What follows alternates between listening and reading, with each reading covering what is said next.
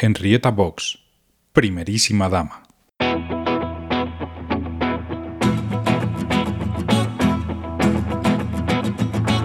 Papi, ¿me cuentas un cuento? Cuentos para soñar. Henrietta Box fue política, escritora, periodista, activista por el voto de la mujer en Costa Rica y contra la segregación racial en Estados Unidos. La que fuera primera esposa del expresidente de Costa Rica, José Figueres Ferrer, fue un torbellino que pasó a la historia del país. Estadounidense de nacimiento, abrazó la nacionalidad costarricense tras su matrimonio con Figueres en 1941, de quien se divorció en 1951. Se conocieron en un viaje de box a Costa Rica, donde llegó a visitar a unos familiares. Su matrimonio con un latino escandalizó a sus padres y a la conservadora sociedad sureña de Alabama, lugar del que era originaria.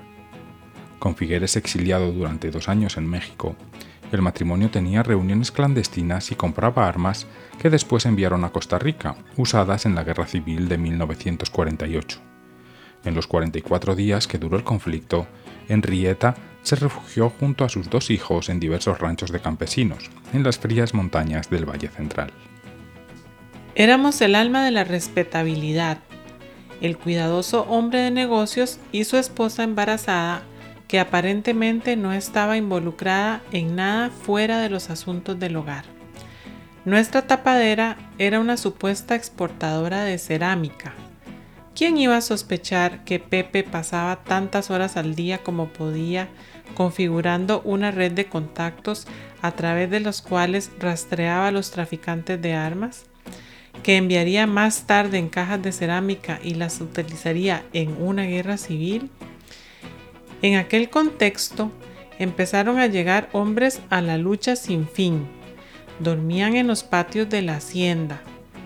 Y cuando estalló la guerra, Figueres salió sigiloso en la madrugada y me dejó allí con nuestros hijos, Muni de tres años y José Martí de cinco.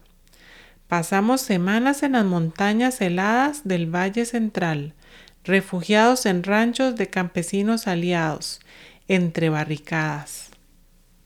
Tras la guerra, ejerció como primera dama del país en 1948 y 1949. Jugó un papel activo en el derecho al voto de la mujer, aprobado por la Asamblea Constituyente en 1949.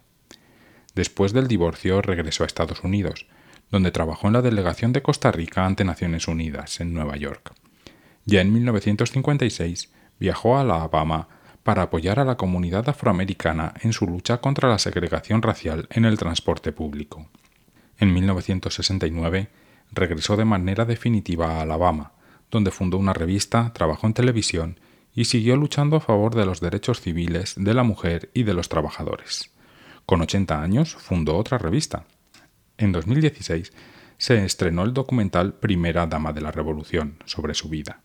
En 2021 su historia cobró vida en un musical, Henrietta.